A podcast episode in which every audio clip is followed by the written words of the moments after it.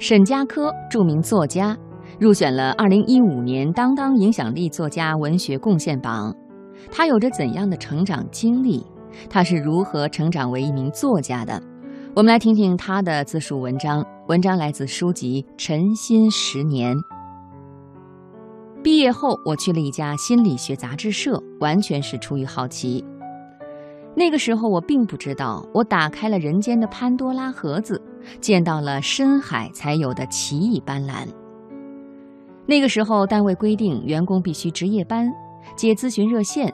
当然，夜晚回家不方便，单位会给五十块钱的车费补助。好几个同事不乐意，说：“为什么不邀请社会义工参与呢？”领导回答：“社会义工根本没有相关知识，有的自己都有心理问题，不像你们天天受熏陶有基础。”但是当时的我们写一篇文章就有几百块，所以谁也不乐意在这件事情上浪费时间。不过，我之所以选择在这家杂志社工作，就是因为怀着对他人的好奇心，说不定有精彩的故事呢。就这样，我怀着不满，讨价还价后，愿意一周值三次班。杂志社增加了我的编辑版面，相当于间接提高补助。在深夜，我开始跟全国各地许多千奇百怪的人谈心，各种你能够想象到的奇葩人士、边缘故事应有尽有。有的故事让你难过落泪，有的故事让你愤怒。但这些情绪我都得控制好。一般我接到问题以后，会按照电话咨询手册的标准回答来应付，应付不了的，请他们明天接着答。后来我又玩票性质的当了半年记者，最终我变成了一个见多识广的人。后来我去很多大学和知名企业做讲座、登台演讲，浑然忘我，从不紧张，效果奇佳。我自己都想不到，当年我接热线电话的经历，无形中提高了自己的语言表达能力。那些我不喜欢的、厌烦的，甚至是我抗拒的人生阅历，一点点成就了我。不知不觉，功夫居然就上了身。我最近还常常看金星秀，这个人的人生经历太过传奇。他跳了半生舞蹈，年轻时恐怕也没有想过自己会开脱口秀，还那么红。国内电视节目同时段收视率第一，但是他出国的经历、跳舞的经历、打工的经历，最后都变成了他脱口秀的重要内容。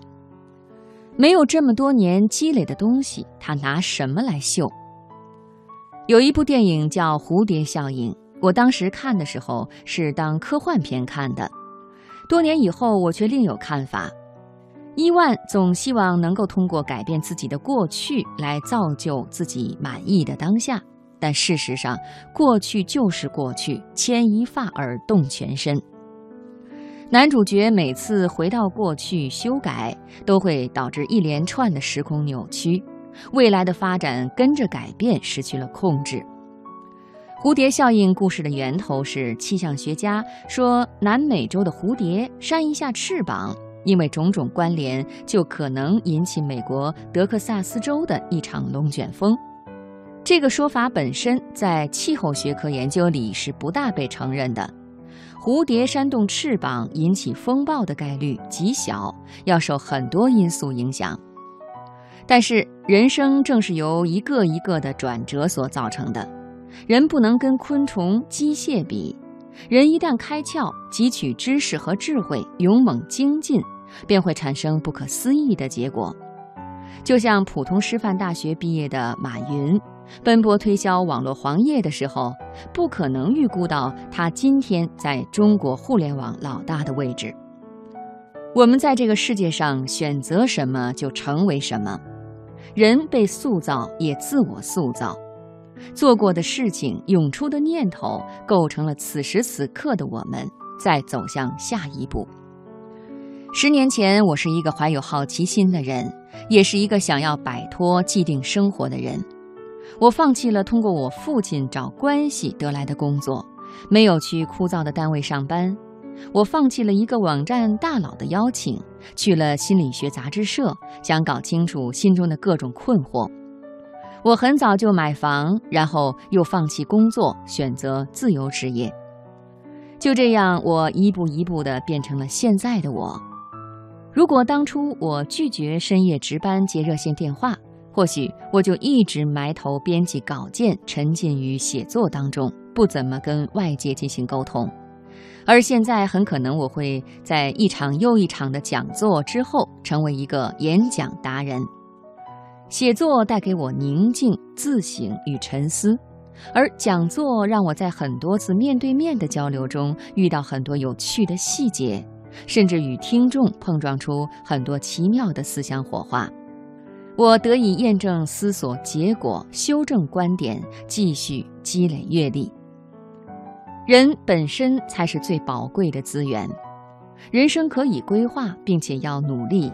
但是不该死板僵硬地去执行，也不要拒绝尝试改变。遭遇失败要能反思，然后站起来。最终，我们都会走完自己的一生。如今，我很明确自己要什么，并且会朝着那个方向坚定地走下去。如果沿途还有惊喜和改变，我也会凝视它、思考它、审视它、选择它。荣耀声名、经济回报都是附属品，辅助我们获得更多的人生自由和内心满足。对此，我深信不疑。